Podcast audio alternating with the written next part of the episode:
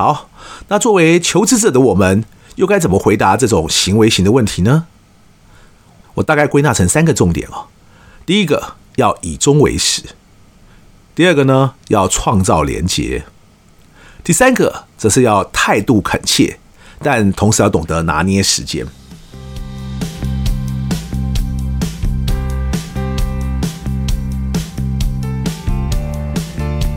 大家好，我是 Alex 郑志豪，欢迎收听一谈就赢。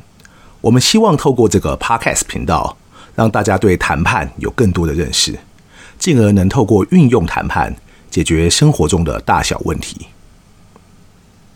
上回我们提到，求职时的工作面试问题主要有五大类型，而我也在三项应该注意的重点中，在第一项就提醒大家，请先判断清楚。对方正在问的是哪种问题类型很重要，而不要只照字面上的意义回答，以免大好的工作机会呢就这么飞了。上一集与各位提到了五大问题类型的第一种类型，今天就接着来和大家谈谈另外四种你会在面试时候遇到的问题类型。首先，我们先来自己帮自己宣传一下，因为我最近也在一谈就赢的 YouTube 频道推出了第一支的内容型影片。也就是过去两年呢，我们都只有一些算是宣传型的影片，而从这个月开始，我也希望能推出一些内容型的影片，让大家对谈判有更多认识。所以有兴趣的朋友们，也欢迎大家多多去订阅我们的频道。我们的 YouTube 连接呢，在这一集的介绍页面中也会找得到，欢迎大家也能多多支持哦。接下来，让我们继续来谈谈另外四种面试时会遇到的问题类型，分别是。行为型、技能或知识型、情境型以及文化契合型。有些人可能会把我指的面试问题类型和面试可能会采取的形式或场合弄混了。其实后者呢，也就是面试的形式，当然也有很多种。例如说最常见的，当然就是一对一的实体面试。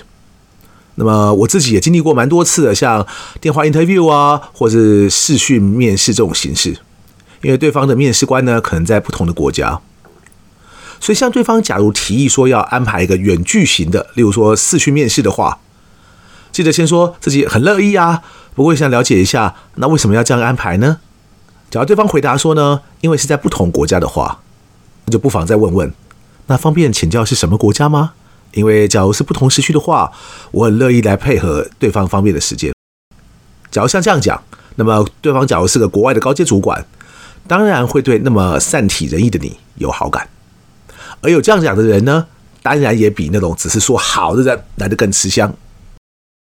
除了这几种形式之外呢，也另外还有群访和集体面试这两种。群访也还蛮常见的哦，就是对方公司会有不止一位来面试你。而且，当他们假如来自于不同部门的时候呢，有时候他们还会刻意不告诉你，他们到底分别来自于哪些部门。所以这个时候，你懂不懂察言观色和留意细节就很重要。不要到时候呢，你自以为和其中一位谈的特别投契，结果言谈中呢，反而不小心踩到了另外一位的痛脚。你后来呢，可能会不幸的发现，对方在整个过程中呢，好像没有什么讲话。但其实呢，他早就因为你无心讲的其中一句话，而把你画了个大叉叉。所以啊，假如你遇到这种群访，即使其中主要只有一个人在问你问题，你也不要把另外两个人都当空气了。回答问题之后，你不时要加上一句，例如说，不晓得还有什么部分是三位觉得不清楚的，或者还有什么地方是我可以向三位补充说明的。这样呢，才会让人家觉得你面面俱到。另一种集体面试听起来和群访很像，但关键的差别在于，对方的公司呢会一口气邀来一大堆 candidates，然后请你们呢一起接受面试。这种面试呢，其实相对来说在国内比较不常见，而对方的面试官有可能是一位，也有可能是好几位。我在这边特别提醒大家，原因呢，就是对方应该也不会事先告诉你。但假如你到场的时候突然遇到这是一场集体面试的话，千万也要镇定下来，不要被吓到。面试的其他形式呢还有很多，例如说呢会邀你来用餐的时候顺便进行面试，以及呢，或许根本没有面对面的面试，而只是来叫你做个测验之类的。所以呢，形式呢百百种，然后呢，各种不同的形式用来考验你的部分也很不一样。接下来，让我们回到我们主要要谈的面试问题类型，像刚刚提到五大类的第二类，行为型的问题哦。这种问题呢，就是类似像说，S 啊，可不可以请你谈谈，什么是你曾经在职场上面临过最大的失败经验呢？又或者是像 S，你能不能告诉我，你平常都怎么去应付工作上的压力？像这类哦，行为型的问题，它的重点其实不只在于你回答的答案内容本身，对方在看的呢，其实是你如何回答这个问题。也就是说，他多半是在看你的反应，又或者你对很多事情的想法或价值观，以及最重要的一点，就是评估你的 transferable skills。中文有点绕口哈，叫做可移转能力。为什么叫可移转能力或者可移转技能呢？它指的主要不是从一个人身上可以移转到另外一个人身上的技能哦，而是什么呢？它是指你在之前另外一家公司是会了的一些技能。那么你现在到了另外一家新公司，就算两家公司的产业别或工作性质不太一样，你也同样会用得到。比较简单一点的，就像是一些电脑的基本应用软体的操作技能。那你会用 Excel，到了下一家公司就应该还是会用 Excel 嘛？所以这就是一种 transferable skill。当然呢，在许多可移转能力当中，多数公司或多数职位。可能都会要求主要几项，就包括什么呢？像问题解决啊，像沟通啊，像团队合作啊，像领导管理啊，还有像自我管理等等之类的。另外，例如说我最擅长谈判，你会发现，只要是在欧美国家的话，基本上不管什么公司，几乎 Top Ten 的前十大可移转能力，大概都会包括谈判。而且和台湾有些不一样的地方是哦。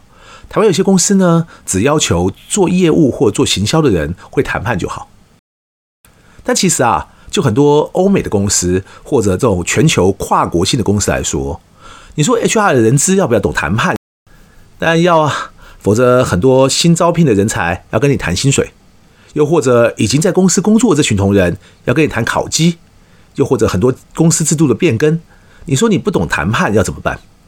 又或者财务单位的人要不要懂谈判？当然要啊，否则该怎么去向客户催款，又该怎么去向银行或其他单位谈资金的调度呢？甚至做 R&D 的哦，我就有一个目前在授课的单位，那是家竹科很大的科技厂哦。我去开课呢，他们本来就是开放给各部门都来自己报名嘛。后来发现呢，怎么研发单位哦，R&D 人来那么多，所以他们有一年啊，甚至开了一个给研发单位同仁的这个谈判专班，让各事业群的 R&D 都有机会来上课。我后来才发现呐、啊，原来他们 R&D 很需要去谈一大堆规格啦、技术授权啦，一定很多还蛮复杂的资材原料之类的申请。那万一他们不懂啊，一切都交给业务啊、采购啊，甚至法务等等其他单位。一方面哦，其他单位也不太懂或者不太愿意哦。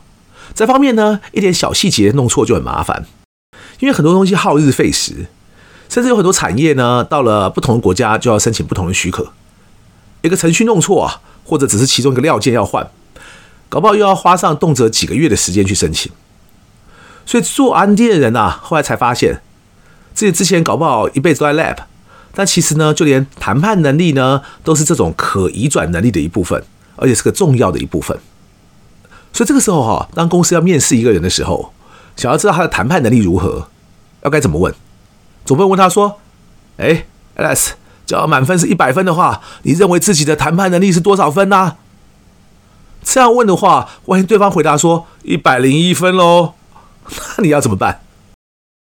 所以我们面试的时候啊，才会设计出不止一道的行为型问题，就是为了要确认这个应征者的可移转能力或可移转技能到底在一个什么样的程度。当然也不止谈判力，就拿我们刚刚也提到的很多像问题解决啊。沟通啊，团队合作啊，领导管理啊，我们就再拿团队合作来说好了。团队合作啊，其实不只是一个精神或观念，而是一项扎扎实实技能啊。而且绝大多数的公司及职位应该都会需要团队合作的技巧。但是一个面试官也不会去问：“哎，你觉得团队合作有多重要啊？”因为问了也等于白问啊。难不成有人会像吃了诚实豆沙包一样，就那么直率回答说：“这个问题我不知道哦，因为我向来都单打独斗，没有在和别人搞什么团队合作的。”所以你要问出一些有鉴别度的问题，你可能就要问说：“在您过去的经验当中，您有没有遇过一些很难相处的人，老是会破坏团队和谐？那假如遇到这种人的话，你又会怎么处理呢？”像这样子的问题。就是所谓的行为型问题。好，那作为求职者的我们，又该怎么回答这种行为型的问题呢？我大概归纳成三个重点哦。第一个要以终为始，第二个呢要创造连结，第三个则是要态度恳切，但同时要懂得拿捏时间。以终为始是什么意思？就像我一直提醒大家的，要先判断问题类型。而且是从对方的意图来判断现在这个问题类型。即使行为型的问题呢，相较之下比较好判断一些，因为常常对方的问句会出现一些像是“可不可以请你谈一谈什么什么的”，或是“能否请你举一个例子”之类的。通常我们听到像这样的字句呢，大概十之八九就是行为型问题了。但我还是强调哦，听出来对方背后的意图很重要。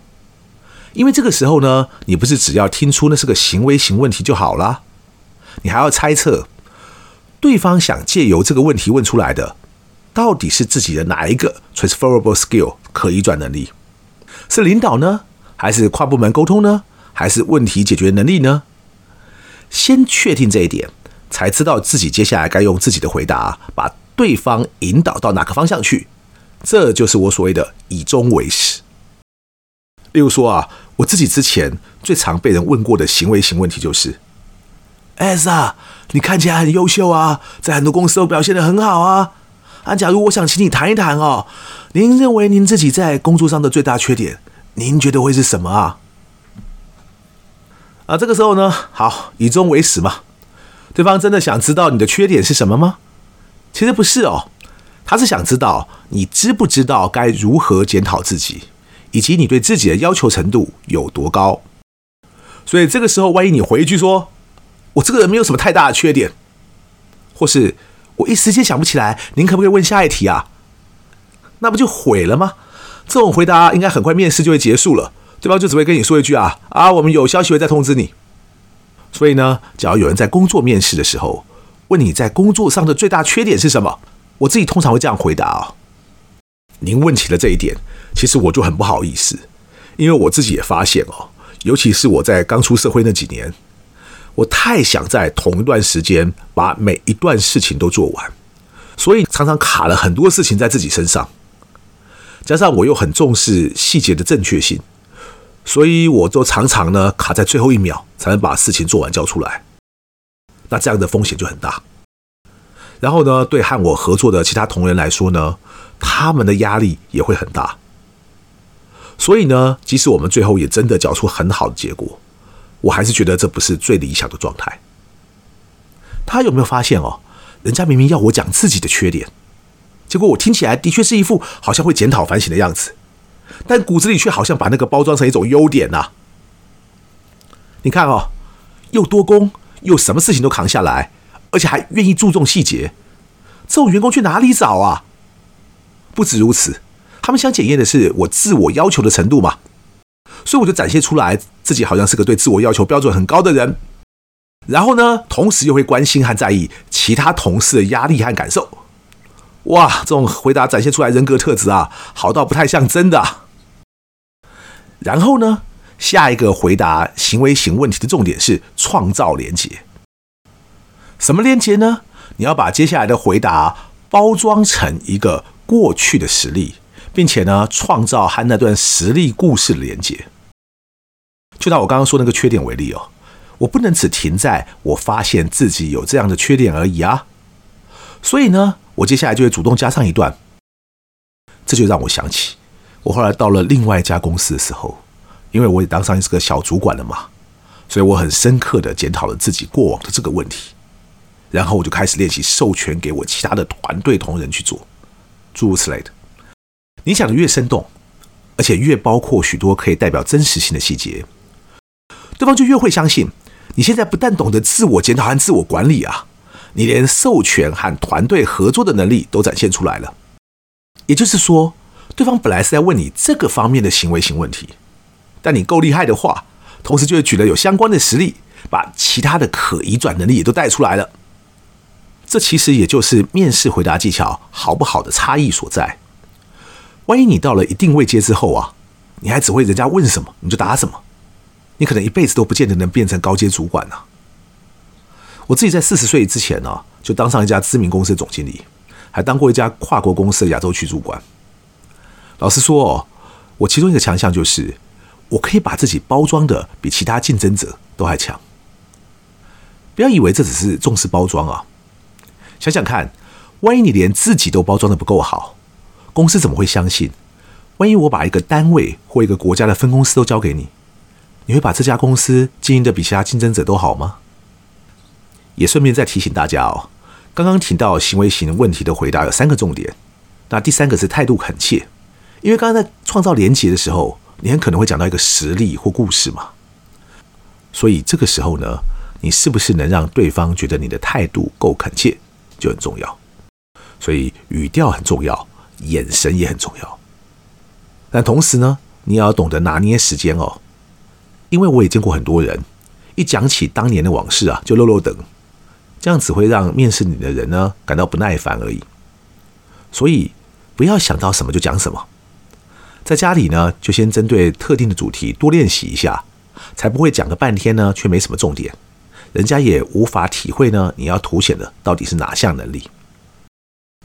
我们下一集呢会再提到另外三种面试问题的类型，也跟大家强调一下，相较于我们在上一集提到的传统一般型，那么包括本集以及下一集会提到的四种面试问题的类型，其实才是呢真正会决定对方用不用你的问题。也就是说。传统一般型的问题，你只要做到不失分就好。但在包括行为型问题的后面这四种问题上面呢，你不能只是表现得还好而已，而是你要尽量在这些问题上拿到够多的加分，以及呢，在这些问题上呢，就是表现得比其他应征者都来得优秀，然后呢，你才会拿到一份够好的工作。再次提醒大家，我们从上周开始，已经依照大家的建议。